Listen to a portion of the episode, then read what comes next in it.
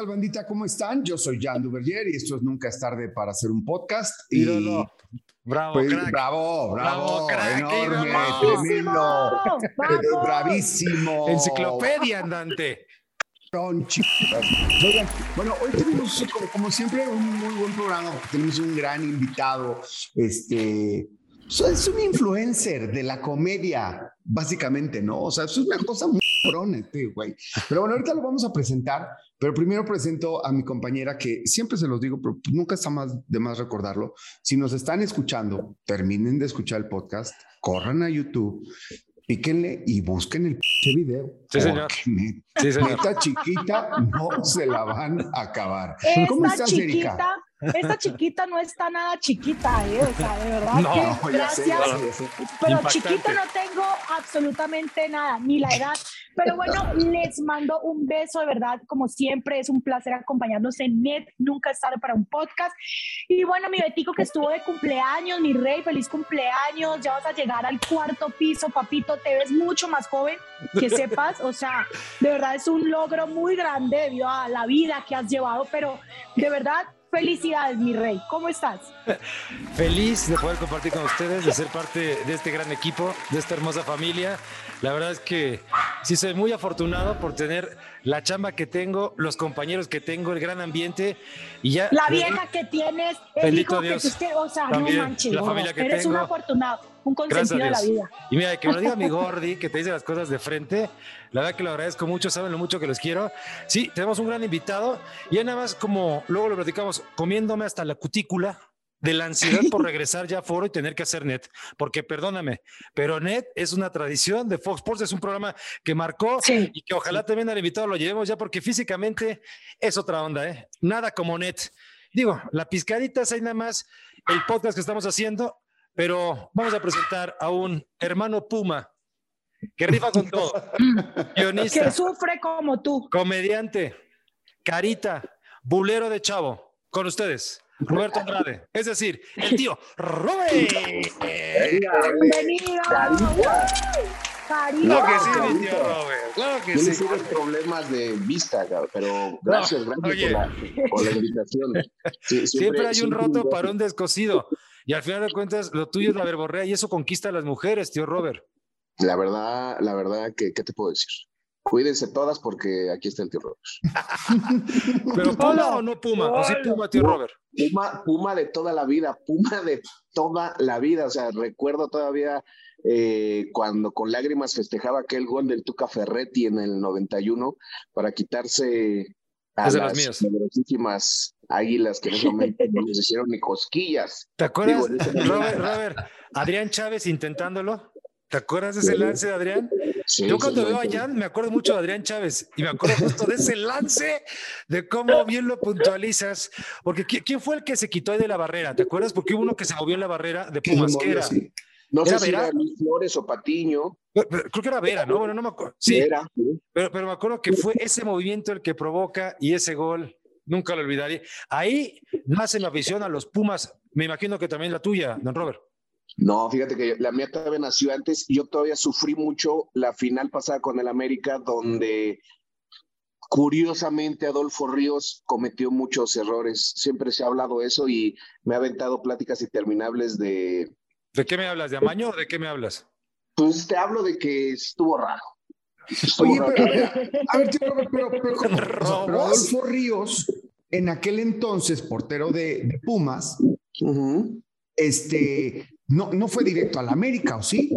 No pasó por el Necaxa, que era también parte de O Televisa. sea, sí, pero luego fue al Veracruz y, luego fue al Veracruz y luego acabó este, en el América. Eh, eh, porque tampoco se pongan roñosos.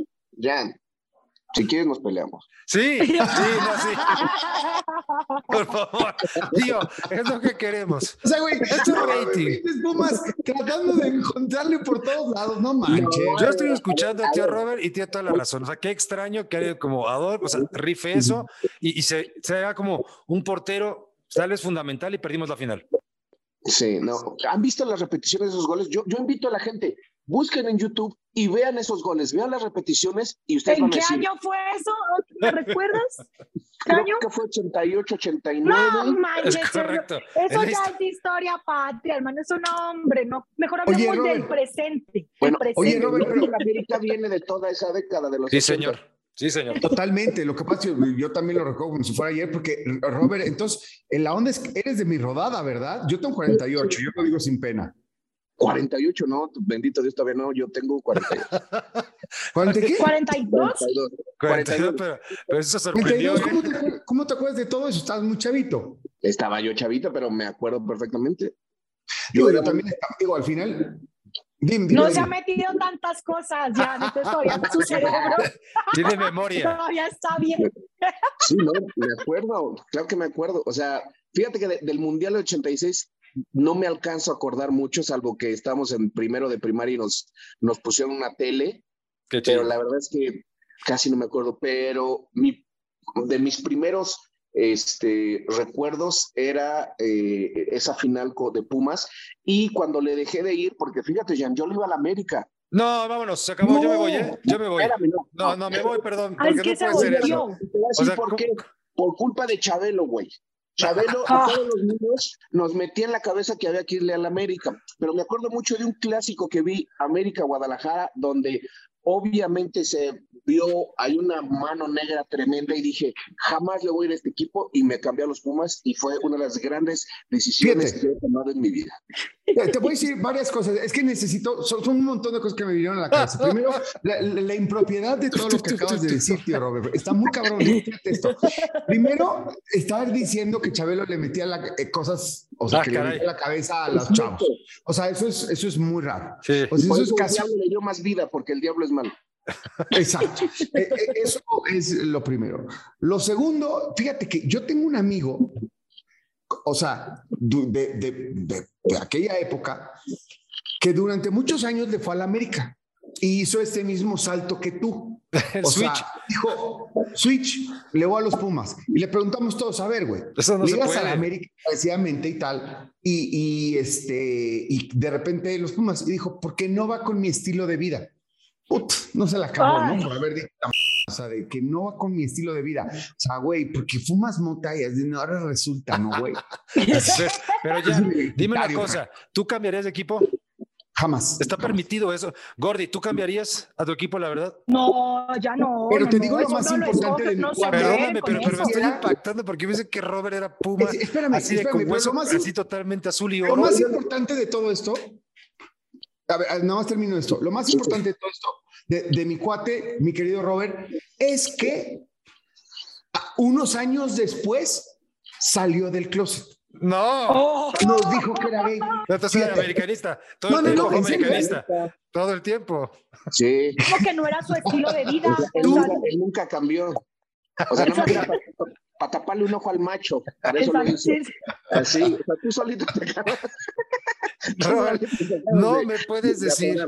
Que tenías un pasado americanista, porque eso lo tienes que borrar, o no sé si lo metes en tus rutinas de comedia o en otro guion, porque esto es de pesadilla, Robert. Es una, es una pesadilla, pero a ver, uno tiene derecho a cambiar de equipo si lo hace antes de tener ocho años. Yo tenía seis años cuando Bien dicho, bien dicho, bien Bueno, dicho. eso es un buen punto. Sí, sí, sí, eso cómo es no. un buen punto. ahora a los ocho años yo todavía no sabía ni, ni qué. Entonces, y de, de ahí, de, ahí, de ahí para el Real, ¿eh? De ahí para el Real he, he sido un fanático Puma eh, muy, muy, muy, muy cañón y me duele, me duele en el alma lo que está pasando ahorita con, con el equipo. La verdad es que, Oye, ¿ya has ido al estadio o, o casi no te late? o- no, sí, sí voy, sí, cada que puedo voy, voy al estadio. A veces por las giras es, es, es muy complicado, pero ha habido veces que cuando, y he tenido suerte, cuando la gira me agarra en un lugar donde juega Pumas, corro, ¿eh? Una vez me agarró en Veracruz y me acuerdo que le dije a la banda con la que iba, ¿saben qué? Ahí se ven, y agarré y me agarró un taxi al, al, al Pirata Fuente. Y creo que agarré el último partido de, de Pumas contra Veracruz. Y qué horrible es el Pirata Fuente, ¿eh? Parece, parece Sí, güey. No, es que nunca, nunca lo han El renovado. infierno, no es como el infierno, el calor, el todo, o sea, ¿no? No, no, pero adentro Pero el parece estadio ya es viejo, ¿no? Mercado, mercado sobre ruedas, parece, ¿no? Una cosa tremenda. o sea, es- es- era muy feo, pero, pero se, se siente, se- es muy apasionada la gente de Veracruz. Me acuerdo que lo disfruté mucho. Siempre, siempre voy cazando a los Pumas, pero es, es difícil. Todas las semanas veo los partidos, aunque últimamente es, es muy doloroso, es muy, muy, muy doloroso ver a mis pumitas. La verdad es que no, no merecen estar como, como están. ¿Pero qué está este, pasando, don Robert? ¿Malas decisiones, malas contrataciones, puro, pura bala ya, ya quemada, jugadores que no rifan? O sea, en ese caso, ¿por qué no checar la cantera o ya no hay cantera en Pumas? Te voy a decir una cosa que nunca he entendido. Pumas vende luego, luego, en cuanto tiene un jugador que, que se posiciona bien, luego, luego venden. Y siempre la excusa es, no, para sanar las, para sanar las cuentas, para sanar las finanzas. Yo no entiendo, eres uno de los cuatro equipos grandes de México. De alguna manera debe entrar mucho varo. ¿Por qué esta eh, necesidad de estar vende y vende y vende y vende? Me acuerdo, por ejemplo, cuando estaba Escoco y este otro güero, este, que llegaron también a la semifinal contra Atlante, eh, Solari, ¿se llamaba? No. Sí, puede eh, ser. Eh, sí, Solari sí, delantero buenísimo. Y los, y los vendieron a los dos. Y, y, ahorita, por ejemplo, a Carlos González, este, lo Sí, no, ese estuvo cañón. Este, nunca he entendido, o sea, mientras todos los demás equipos mueren por tener ciertos equipos, Pumas está vende y vende y vende y vende, de verdad, como si fuera el Zacatepec, cabrón, así como si... Pues ¿Sabes qué pasa? Bueno, digo, la explicación un poco lo que dices es que no hay un proyecto deportivo, que Pumas básicamente representando a la máxima casa de estudios, evidentemente el dinero de la máxima casa de estudios por, ningún motivo va para, para, para el tema del fútbol, un, solo peso. Por eso hay una especie de fideicomiso que, que maneja el patronato este inventado. El tema es la claridad que tiene el patronato. Luego el patronato, pues, ¿sabes por qué venden en realidad? Porque porque normalmente tienen uno o dos buenos jugadores, o sea, no tienen un equipo de fútbol para, para, para ganar. Pocas veces tienen un equipo bien armado que les pueda dar triunfos. Entonces, si tienen un garbanzo de libra, pues prefieren tratar de capitalizar para con ese dinero tratar de armar un equipo un, tanto más homogéneo. De nada les sirve tener una estrella, ¿no? De nada serviría Messi en el Zacatepec. O sea, e, ese es. Pero ya antes teníamos a Caviño, teníamos a Borja, Hugo Sánchez. O sea, ¿por qué se terminó? O sea, ¿por qué se extinguió ese tipo de jugadores? Pues porque no trabajan las fuerzas básicas, güey. ¿no? O, sea, e, e, el momento en que, por ejemplo, dejaron a Leandro y Verón durante años, es, es, una, es, una excepción a la regla. Es, es, es, rarísimo que, que los jugadores en Pumas este, les, den, les den bastante tiempo. Incluso hacen cosas tan ridículas como, por ejemplo, venden a Pablo Barrera y después lo vuelven a contratar. O, por ejemplo, Velarde, otra vez, O sea, sí, sí parece como que, como que manejan la, la, temporada dos semanas antes, así como de, oigan, güey, ya va a empezar la temporada, ¿qué hacemos? Ah, pues a ver, a ver qué qué chingado nos sale. La verdad, no está, no está padre. No entiendo cómo si es uno de los cuatro grandes, de verdad no entra nada de dinero. O sea, que tengas que estar vende y vende y vende y vende. Los, los chavos, yo siento que siempre los venden antes de que ya estén, de que ya estén listos. Y ha habido muchos, muchos ejemplos. Te puedo decir que desde el Gonzo González, después. Ah, pero ya tiene rato que no trabajan bien en fuerzas básicas. O sea, trabajan, pues. O sea, yo he visto las fuerzas básicas de Pumas Cantera de cerca y trabajan bien, pero al final del camino no tienen, no tienen, ¿cómo se llama? Como el último garbancito, Jesús Gallardo, que se fue a Monterrey. Sí, y que tú digas, exacto, Gallardo, y que tú digas, putas, o sea, si hay una buena generación, porque al final el fútbol es, es, es, es, un, es un deporte conjunto y la neta es que deberían venir generaciones completas, jamás, por lo menos de cuatro o cinco futbolistas, este, cuando llegan a la sub-17, sub-20, deberían venir bien y no vienen bien, no trabajan bien en cantera. Pero una cosa, mi querido tío Robert, te veo sufriendo mucho y yo tengo la, o sea, yo, yo he escuchado. Tiene razón, tiene por qué. Sí, míralo su carita de pinche tristeza. Sí, no, no, a huevo.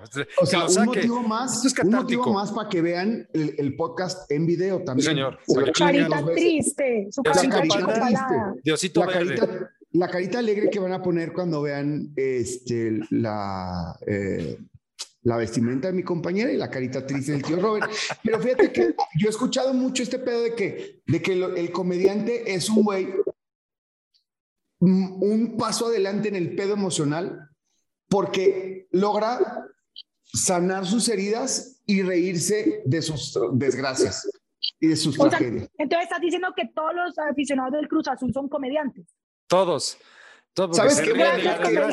Voy a, omitir tu interrupción y le voy a dejar ahí votando ese balón al para que me diga qué pedo.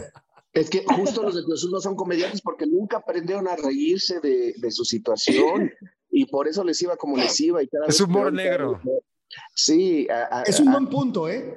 Sí, pues, nosotros los Pumas nos reímos, o sea, yo, yo veo, por ejemplo, en, en Twitter cómo nos reímos de nuestra desgracia y los cruzazulinos difícilmente lo hacían.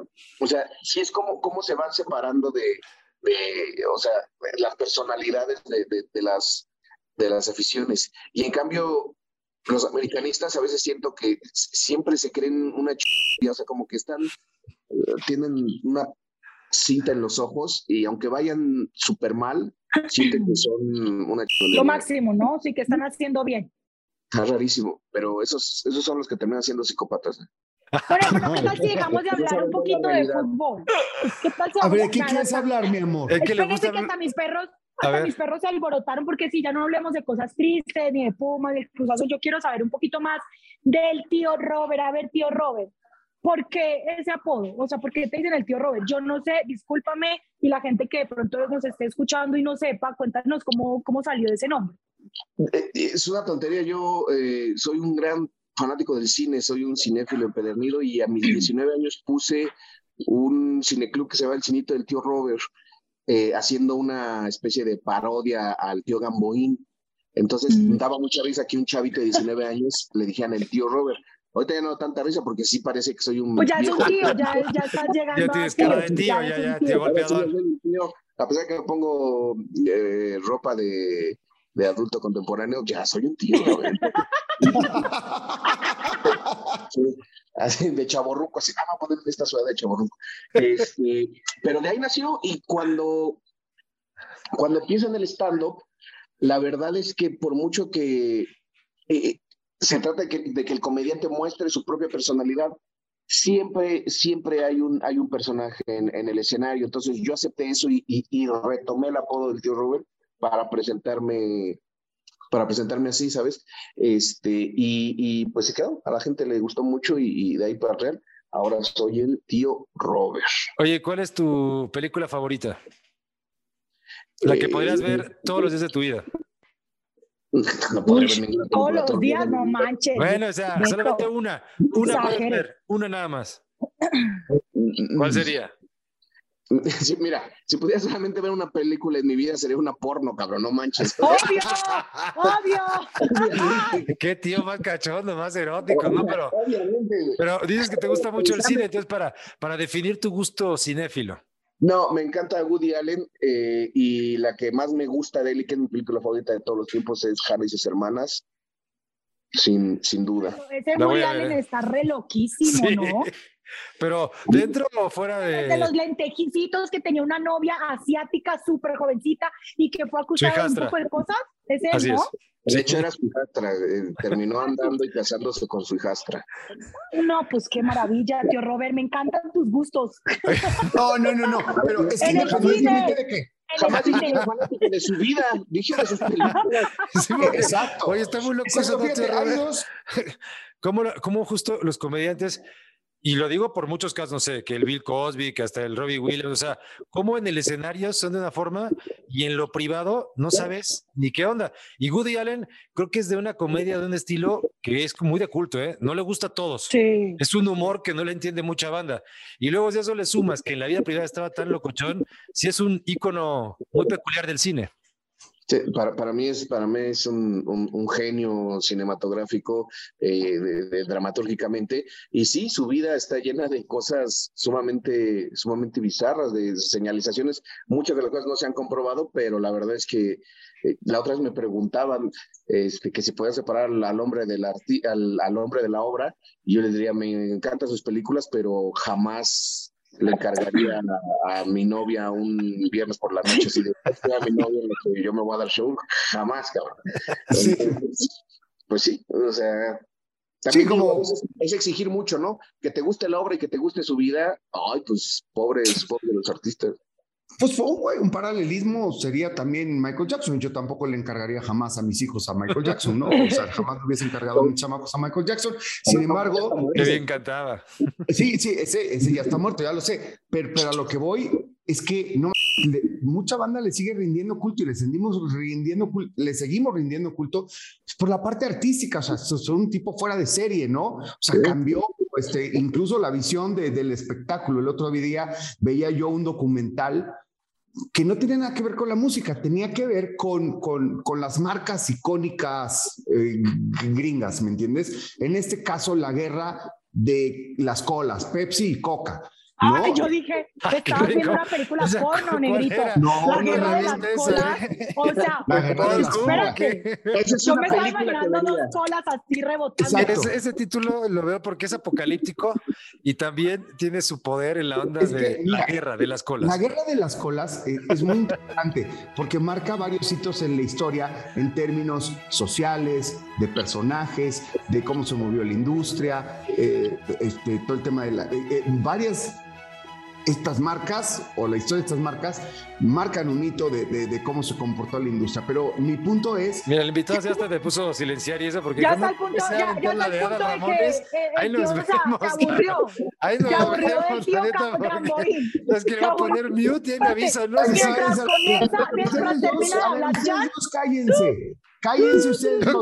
Cállense ustedes, cállense un momento. Tío Robert, yo, yo entiendo que pasó algo, una urgencia muy en tu casa. Pero por favor dime si te tenía muy aburrida mi conversación. Hasta se le cayó. No, no, no. Lo que pasa es que me estoy quedando un poco sin pila. Tranquilo.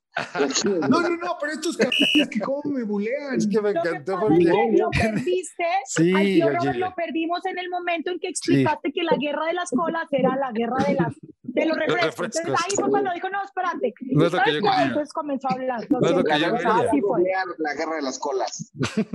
bueno, la guerra de las colas y Michael Jackson acabó por, por cambiar. Por su cabello. Acabó por su cabello.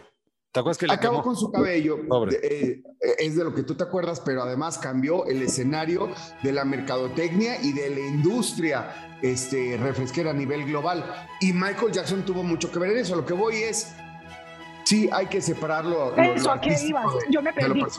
Pero regresamos, aterrizamos de manera forzosa, pero afortunadamente regresamos al punto de separar o sea, Tomamos y ya lo entendí. no, no, mejor eh, Boeing. Pero oye, ¿sabes algo ¿A, quién estamos perdiendo? ¿Yo soy el perdido? ¿Quién estamos perdiendo? Yo estoy bien. Yo, yo, ¿Me ves bien tú a mí? A ti sí, eh, también a mi tío Robert. Y está regresando mi Gordy, ya está bien, perfecto. Ahí está, ahí está. Pero a ver, la del tío Robert, para, para conocerlo más en esta radiografía que estamos haciendo del podcast de Net, ¿quién es para ti el mejor jugador del mundo? ¿Pele o Maradona? Ah, bueno, obviamente nunca los vi jugar, pero dentro de las documentales que he visto, Maradona hacía cosas increíbles y, la energía que tenía en la cancha y que contagiaba se me hace muchísimo más especial. O sea, llevar a la gloria a un equipo como el Nápoles, que no era nada, como hace rato decían, este, decía Jen, eh, Messi no servía de nada en el Zacatepec, pues era un, es un ejemplo muy parecido a lo que era el Napoli con, con Maradona, ¿eh? El, Napoli no era nada y Maradona lo, lo catapultó, cabrón. O sea, entre Messi y Pelé, perdón, entre Maradona y Pelé me voy, sin lugar a dudas, con Maradona, que es otro tipo que obviamente tampoco le encargaría a, mi novia un, viernes en la noche. Seguimos hablando, por supuesto. Creo que a Pelé sí, fíjate, aunque bueno, no sé por qué. No, el negro era bravo también. El negro era bravo. No lo dudo, ni tantito. Oye, me, está diciendo mi productor que no desvíe el tema y que estábamos hablando de cinéfila. Entonces, vamos a profundizar un poco más en tus películas, en las que has hecho. Ahí les va una. ¿Saben que no hay una sola película buena de fútbol? ¿No? ¿Ni una? Así que te guste ninguna, ni la de. ¿No era Kuno Becker? ¿No era una? Las de, las de gol. Gol, ¿no? No, no, Ay, perdón, tío Robert, que seas tan exquisito. Ah, no, les, no les instruyera yo platicándoles de historia con la guerra de las bolas. ¡Qué hueva, hijos de... Pero ahí están viendo gol. Para que veas el tipo de compañeros que tengo, no, cabrón. Esa no la he visto, esa no la he visto. Y no pues si es buena o es mala, pero creo que es ser malísima porque sale Kuno Becker. Pero lo que dices tú es que, por ejemplo, hay buenas películas de americano, hay buenas películas tal vez de básquetbol, pero de fútbol, soccer no. De box. claro, como no, sí, señor. pero el fútbol nunca ha sido cinematográfico. O sea, eh, yo, te podría mencionar ahí. Los supercampeones. que, que, están bien y, y, las dos que se me son británicas, pero realmente no, nos hace falta esa gran película sobre... ¿Qué me dices de, de Rudy Cursi? ¿Entra o no? Es neto. Oye, la está él, está Diego y está este Cuarón. ¿Qué este es de los güeyes que, ay no, o sea, si está Diego, si está a huevos, bueno, pues no, güey, o sea, hay cosas muy buenas y cosas que no, cabrón. Pero te apuesto, te apuesto que te acuerdas del final, te apuesto. ¿Qué te acuerdas? ¿Ah, ves? Mi Robert se acuerda. Yo nada más me acuerdo de la canción, güey. O sea, de la que bailaban y cantaban y ese pedo. Quiero que me quieras. No, no, no. La, la, escena de a la derecha, a la derecha. Y se avienta mal. Pero entonces, por ejemplo, los supercampeones, ¿no te cautivaron? No, o sea, son productos que se dejan ver, pero que de verdad tú digas, wow, qué, qué peliculón. Yo creo que tiene razón el tío Robert. O sea, que sí, falta una, una, esa gran película que hable de, de, la historia del fútbol, ¿no? O de un pasaje de, del fútbol mundial que todos recordemos. Pero a ver, tío Robert, la mejor película deportiva que nos puedas recomendar. Ay, en eso sí hay varias, ¿no? Sí, yo tengo una muy buena. Yo tengo una muy buena. Pero voy a esperar. Bueno, la voy a decir. Eso, que responda primero el tío Robert. Sí, muy atrevido, grosero. Bueno, yo, yo propongo la de Oliver Stone de Un Domingo Cualquiera, que sale al Pachino. Un Domingo Cualquiera es muy buena, cabrón. Un Domingo Cualquiera es muy buena. Este, Spike Lee tenía una de básquetbol que creo que se llamaba... ¿Cómo no? Eh, Con Denzel Washington, buenísimo. Denzel Washington, era muy, muy buena. Este, de box, híjole, es que hay, hay varias maravillosas. Este, bueno, Toro, Salvaje. Rocky, lo dirás de broma, pero la uno hasta se llevó el Oscar. Sí, este Toro, eh, Toro Salvaje de box, o sea, es, es, es, es maravillosa. Este, de, de básquetbol, incluso estoy pensando, estoy pensando en más.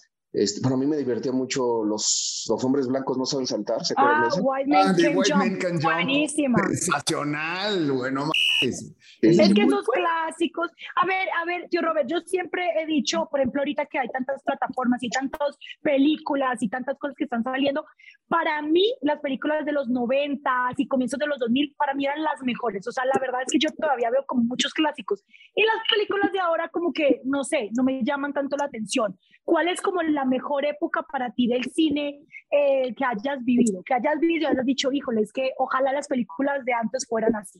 O de, pero de, ahora sean como las de antes. Yo, yo creo que, que la mejor época del cine fueron los 70s y los 90s, sin lugar a dudas. Eh, los 70s y los 90s, y podría ser que los 50s, pero ya es un cine que, que ya ha envejecido, o sea, por mucho que sea muy bueno, sí se siente ya viejón.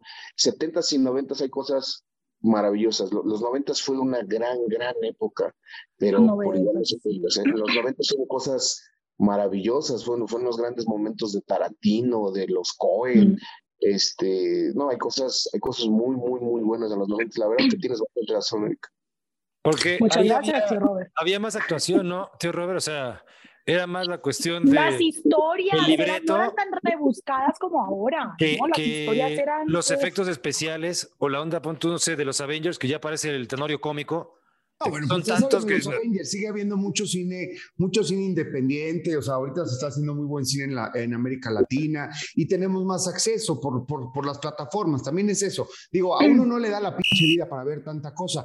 a mí sí, a mí sí me está dando para ver todo negrito. Yo estoy viéndome como cinco series a la vez, tres películas y quería preguntar algo, tío Robert, ¿te estás viendo la del juego del calamar? Quería hablar de eso, así a ti que te, está, te gusta todo eso. ¿No? no no le he podido ver. Es que cuando le estrenaron, yo, yo andaba en Colombia, vengo regresando un viaje a ah. Colombia, me fui casi 10 días, entonces no he tenido todavía tiempo de, de verla. Me interesaba mucho tu opinión sobre eso. Robert, no, la tarea. La tienen que ver. La Pero ¿sabes qué sí te puedo decir? Que es, que es un peliculón, que es histórico, bueno, una serie. El último, el último baile se llama, la de Michael Jordan. The Last Dance. Uf, The Last Dance. Qué barbaridad.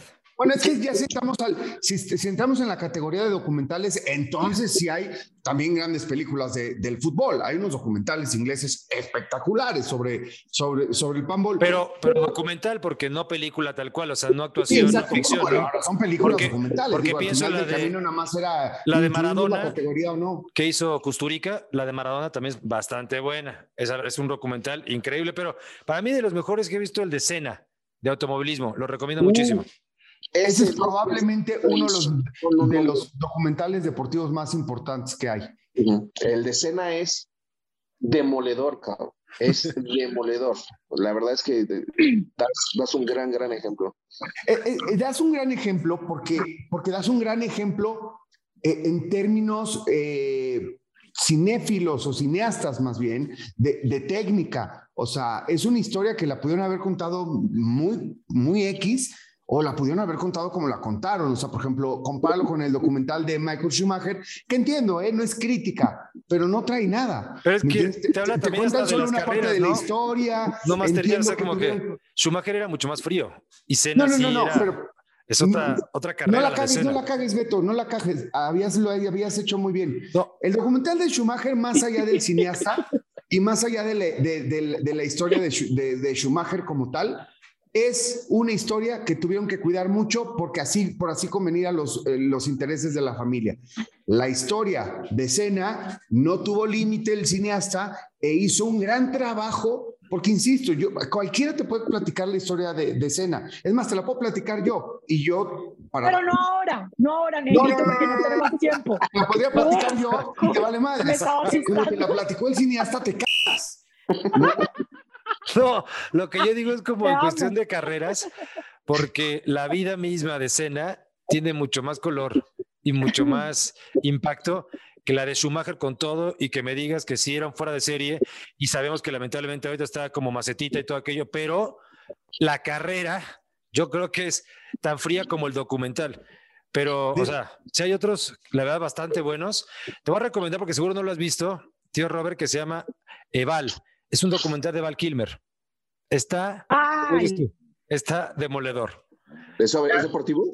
No, no, no, es de Val Kilmer, el actor. ¿Te acuerdas el que hizo a Jim Morrison? Bueno, hizo Batman. El que hizo Batman. Pero Hizo, para, que, hizo para, Jim Morrison. para que te quedes un poquito así de morbo, te hablan de la actualidad de ese actor y lamentablemente tuvo un problema y perdió la voz. Entonces, te plantean ese lado de cómo puedes estar en la cúspide y al final tener que quitarte la fama y entender que eres una persona como todos y salir adelante. Pero ese documental te lo recomiendo, tío Robert. ¿eh? Lo voy a ver, lo voy a ver, lo voy a ver. ¿Saben de cuál me estaba acordando? La de Ford versus, se me fue, la que es con Matt Damon y Christian Bale. Sí, Versus Ferrari. es Ford correcto. versus Eh, Ferrari, sí. que también es una historia. Esa está muy bien contada y pues ya muy actual, con mucha producción y tal. Pero sí, es toda una historia. de- Entonces la de Rush, ¿vieron la de Rush también? Rush, uff, Rush también es buenísima. Bueno, ya hablando de películas, tío Robert, ¿usted por qué no nos cuenta de su película? Ah, no, de bueno, eh, hablando de guionista, donde eres protagonista. A ver, No, es que cuéntanos y que que nominado. película. Oiga, pero es que también está nominado a un gran premio, así de que cuéntanos un poquito de dónde salió la idea, porque Sí. hasta donde leí y hasta donde me di cuenta, habías escrito hace muchos años esa película, ¿no? Sí, fíjate que antes de dedicarme al stand-up, eh, bueno, yo estudié cine, estudié guionismo y yo había escrito cinco, cinco películas. La primera de ellas, OK, está bien. Y pues por estar en lo del stand-up nunca, nunca hice por, por debutar hasta que se acercó mi exnovia y me dijo, oye, güey, ¿qué onda con OK, está bien? Yo ya terminé la carrera, dámela para debutar. Y de principio me rehusé y ya después, un año después, le dije, bueno, ahora le vamos a hacerla. La hicimos y la verdad le ha ido, le ha ido muy, muy, muy, muy bien. Este, es un caso muy curioso porque es una comedia que le ha estado yendo excelente tanto con el público como con, con la crítica. La verdad es que la crítica nos ha, nos, nos, nos ha amado y ha dicho cosas eh, maravillosas. A, a, a Alberto Cuña Navarijo de Radio UNAM dijo que era lo mejor que le había pasado al cine mexicano en años. Jorge Ayala Blanco dijo que una bocanada de aire fresco para, para el cine mexicano. Y lo, lo que era curioso es que es una comedia, es una comedia que, que es un género que durante años, casi como los Pumas, han estado de capa, de capa caída. no, y es que cada película de comedia bien rara actualmente, ¿eh? que dices, no, no pueden, tal vez sea que repiten muchos elencos o repiten a muchos actores, o qué Ay, podría sí, son ser. todos los mismos, ¿eh? ¿Qué O podría ser, Robert? Que, que no funciona tanto porque la comedia al mexicano le encanta reír. Sí, pero, pero básicamente la temática casi siempre es la misma. Este, eh, pobres en entornos de Sí, ricos, ricos, o sí. ricos en entornos de pobres. Bye. Párale Para de contar. Párale de contar, güey. O este eh, Middle Life Crisis de referente a, a la sexualidad o a. ¿sabes? Entonces, Sí, de mujeres o de hombres, ¿no? Como que como lo, es lo mismo. ¿Y de qué Sí. se trata o qué está bien? Ok, está bien, es la historia de eh, un gordo de 29 años que estudió cine este, y que nunca ¿Y quién es el gordo? ¿Eh? El ¿Quién tío, es el gordo? el tío Ay, Robert, ¿cómo obvio. crees? ¿Tú no eres Claro. el gordo? Tuve que engordar para el papel, fíjate. Lo dio todo, entregó todo. Sí. Yo era, yo era una varita, pero por el papel tuve que engordar. Dije, bueno, Claro, claro. Pero Es- Woody Allen, o sea, la escribiste y aparte la actuaste. Eh, así me la aventé con, con la excelente dirección de, de, de Gabriel Ivette Sandoval.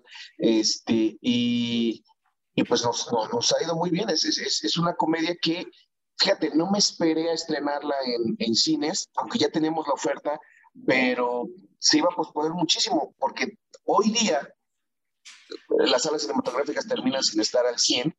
Entonces yo lo que le dije a Gaby es, vámonos con, con la película bajo el brazo y empezamos a hacer una gira por autocinemas, cabrón, porque en la pandemia se abrieron muchísimos autocinemas, cosa que no existía hace dos años. De repente Sí, tenemos todo era autocinema. un chingo de autocinemas. Entonces me fui con la película bajo el brazo y le empezó, le empezó muy bien, este, al grado de que, bueno, ya ganamos un premio internacional a mejor película, segunda mejor película, el segundo, segundo lugar a mejor o la segunda mejor película del festival, en el Festival de Tucumán, Argentina. Ganamos el Wow. premio del público en el, en el Festival de 24 Risas, en el Festival de Cine de Hidalgo y obtuvimos una nominación a mejor primer película en, en, en esta última entrega de, de los Arieles. Pues estamos muy contentos porque es una película que, que se empezó a distribuir así en autocinemas y después la estrenamos por medio de un, de un Facebook Live vendió miles, miles de boletos, este, y ahorita está para su consumo en Vimeo, este, cuesta algo así como 5 dólares, y ya estamos por estrenar en noviembre en pantalla, que es uno de los streamings más cabrones de, de Estados Unidos. Es después de Netflix, el segundo streaming más, más cabrón es pantalla, y ahorita ya estamos eh, pues platicando con Amazon o con Netflix para ver quién, quién se la lleva. Una película que no pasó por salas cinematográficas, entonces estamos, estamos Wow. Hoy se puede hacer cine y pensar que puedes ganar lana, ¿me entiendes? Sin que se atasquen los cines, ¿no? O sea, eh, eh, en realidad ha cambiado muchísimo la, la industria y eso provoca pues que una cierta efervescencia, ¿no?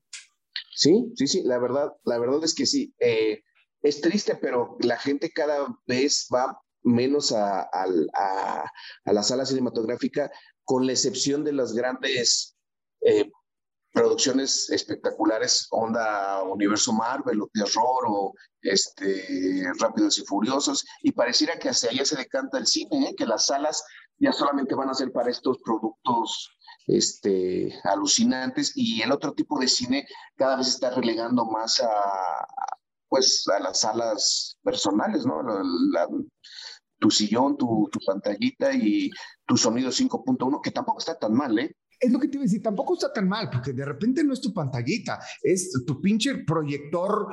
No quiero decir la marca, Sí. pero hay una marca que ya sacó un proyector 4K que se ve muy cabrón y que lo puedes poner en toda tu pared y pues de veras, de veras ya está, ya está difícil. yo estoy de acuerdo, estoy de acuerdo. Y a un pero- precio un tanto casero. Pero el romanticismo de ir al cine y de poder ver Ay, tu sí, película en las pantalla palomitas, gigante, toda la caliente, experiencia, o sea, o sea, lo, lo digo porque una buena película mexicana, como la que nos está platicando el tío Robert, se tiene que ver en pantalla, ya sea en la cineteca, ya sea en otro Sí. lugar, pero, pero sí gozarlo así, porque al final de cuentas es, es como hasta el romanticismo del teatro. Ya la gente Yo lo ya que no va al creo teatro, es que por lo menos que vayan al cine.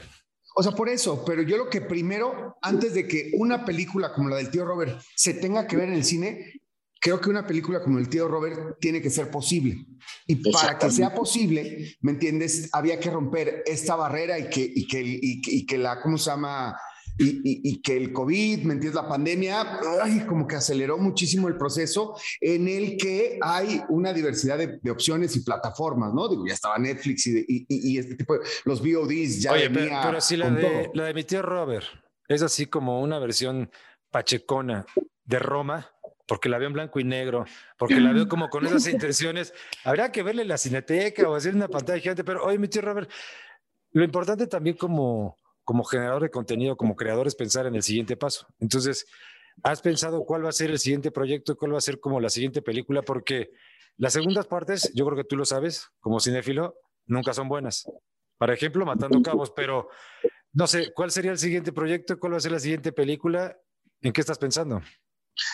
Eh, de hecho, ya estamos eh, eh, trabajando, trabajando en ello. De estos cinco guiones que tengo que escribir hace casi 10 años, este, Gaby y yo vamos a, darle al, siguiente, que es una cosa,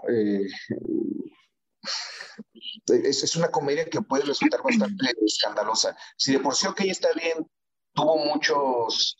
Eh, enemigos porque decían que era políticamente incorrecta y porque eh, decían que, que se normalizaban ciertas situaciones. Híjole, yo tengo mucho miedo porque con esta otra que, que queremos hacer, pues esas personas se, se, se, van a colgar en el zócalo. Se van a colgar en el pinche zócalo, pero, pero uno qué hace, pues eso es lo que le sale de, del alma y pues es la película que vamos a hacer y pues quien la quiera consumir adelante y quien no, pues pues ni modo, ¿no? Perdón, pero... yo Robert, algo, perdón, pero que te interrumpa, algo que me llamó mucho la atención es que dijiste que tu exnovia, o sea, algo con la exnovia, espérate, Gaby es tu exnovia.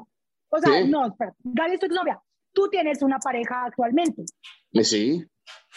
O sea, señores, aprendan. Ustedes pueden ser amigos de sus parejas. Eso está hermoso. Tío Robert, perdón por interrumpirte, pero que tengas un proyecto con. Si, solo si la exnovia no está loca. Ah, Bravo. Bueno, bien dicho, bueno, sí, y es cineasta y es tranquila y no está loca. Acabo de perder ese punto. Disculpen, olviden lo que acabo de decir, tío Robert. Puedes continuar. Sí, pero no es obligatorio ser amigo de tu exnovia, porque sí hay, hay personas que. Este, pero no, afortunadamente con Gaby, bueno, pudimos, pudimos manejarlo y, incluso podemos seguir trabajando, trabajando juntos, cosa que, que a mí me da, me da mucho, mucho gusto, es como, como posgrado en madurez emocional, o así lo quiero ver, por lo menos en ese rubro, así como de, ah, se consiguió, costó trabajo, pero, pero sí, ahí está. Ya, ya los quisiera ver ustedes trabajando con sus exparejas. ¿no? no manches, no, no, gracias. Paso, paso. Eso no, por favor. Oye, y, y también. No, Millán, Millán, tú menos, ¿no? Que tú todavía sigues allí esclavizado. Pero a ver, lo importante aquí es, lo importante aquí, mi tío Robert, en esta cuestión de comedia de cine mexicano, ¿Tintán o Cantinflas? Uy. No, Cantinflas, me voy a escuchar muy mamador, pero Cantinflas de los 40. Sí, sí. Ah, no, sí, totalmente mamador. Totalmente. No, tiene razón. Porque fue evolucionando Cantinflas y ya al final ya se sentía el Chaplin de Latinoamérica, pero. ¿Tú con quién te quedas, Beto? Tintán. Yo Tintán. Sí. Eh, mi niña, ¿los viste a, no, esto? No, pues es que yo solo vi a Cantinflas. En claro. ¿Sabes que En Colombia hay una gran cultura mexicana y la verdad es que Cantinflas yo lo veía con mi abuelita a blanco y negro y lo amaba. Lo amaba, lo amaba, así que pues sí, me voy. O sea, yo veía películas de Cornelio Reina, de Pedro Infante, de Jorge Negrete, o sea, yo veía esas películas en Colombia, entonces, pues sí, Cantinflas era como bueno, mi, para irnos los dos bueno, no para irnos los dos, yo me dejo con Tintán, yo amo a Tintán, amo las películas de Tintán, pero bueno, este sí, no, no, me parecía un tipo sensacional. Oye, tío Robert, ya, casi vamos a cerrar y hablamos muy poco de lo, de, o sea, bueno, hablamos mucho de tu película y tal, pero de tus stand-ups, de tus, no, no, de tus fechas, de tu, de, de todo lo que viene, cuéntame rápido. Sí, estamos ahorita eh, saliendo de gira, el Cojo Feliz y yo. No sé si sepas, pero tenemos eh, un podcast que se llama La Hora Feliz. La Hora Feliz, sí. Que sin lugar a dudas fue el parteaguas de los podcasts en este país. ¿eh? Y te lo puedo decir con todas sus letras porque ah, así fue. A raíz de La Hora Feliz después nacerían otros podcasts como Leyendas Legendarias, como La Cotorrisa. Y, son, y ellos son banda que siempre lo han, lo han reconocido y siempre hemos estado ahí como en la punta. Este, el Cojo y yo vamos, estamos estamos ya saliendo de gira, justo venimos regresando de, de Colombia, nos presentamos en Medellín y en Bogotá, y ahora vamos este viernes a Pachuca, sábado vamos a Cuernavaca, después vamos a Querétaro, vamos, vamos por todo el país con un show que se llama este eh, ya no ya no debes reírte de esto, de esto ya no ya se me olvidó cómo se llama el, Ah, muy bien, voy a ir al show. Gracias por la invitación. No, pero está chingón porque platicamos el otro día con el Cojo Feliz y, y, y nos platicó un poco de, de, de, cómo escribieron todo este rollo, ¿no? Está mal reírse de esto, se, se llama, está, o sea, nos divertimos muchísimo, estamos muy, muy, muy divertidos. Este, la gente siempre nos dice, güeyes, los van a cancelar, los van a cancelar, pero mira, yo sigo teniendo eh, esperanzas en, en, en, el público y en las redes sociales y creo que en este momento ya van a entender que, que la cancelación no es la respuesta. Pero, pero Ni no, tampoco la, la, generación de cristal, ¿no? O sea, creo que hay que entender que somos una generación que hay que aguantar, tomar las cosas de quien vienen y también como que hasta reírnos de, de las desgracias para tomarlas de mejor manera, porque si todos nos lo vamos a tomar personal, yo creo que entonces sí, sí como que una, privas la comedia y dos, como que vives hasta medio de malas, ¿no? Estresado. Sí, yo, yo, yo, yo hablaba hace poco en, en, otro podcast que, que ahora las redes sociales nos dan la sensación de ser buenas personas, nos, nos, venden esta sensación de que de repente yo, yo sigo un hashtag o, o, o, yo le digo, insulto a alguien y digo, ay, qué buena persona soy porque insulté al, al que según yo creo está mal y ya, es lo único que es. No haces nada más. La gente de nuestra generación sí hacíamos cosas de manera física. Salíamos, nos manifestábamos, gritábamos, nos agarramos a putos en el slam. Este... Había más contacto real. Sí, o sea, era, era un contacto, estábamos enojados y de alguna manera sacábamos el enojo. Ahora, con las redes sociales, pareciera que nada más es la sensación de hice algo cuando en realidad no estás haciendo prácticamente, prácticamente nada, pero entonces por eso la gente se agarra a un enemigo y dice, no, hay que ir contra ese y ese es, ese es, ese es mi labor. Son tiempos, son tiempos raros, pero no lo quiero decir porque también suena uno a, a viejito, entonces pues no estamos divirtiendo. Entonces. El chiste es pasarla bien, pero, pero sí creo que a nivel comedia estamos en una etapa en la que es súper difícil como no romper esa delgada línea en la que alguien se pueda sentir ofendido y en la que alguien entienda que es broma.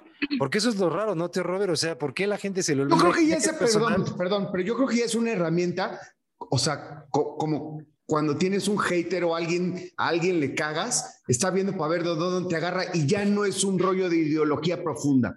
¿Me sí, entiendes? No. O sea, realmente no creo que todo está el mundo esté equivocas. estos puntos. O sea, ahora, así, puta, los afromexicanos, ch Madre, ¿cuándo les habíamos preocupado, güey? ¿Me entiendes? No hablen por mí, hijos de... Conmigo no se metan. Y conmigo no empiecen, o sea, no lloriquen por mí.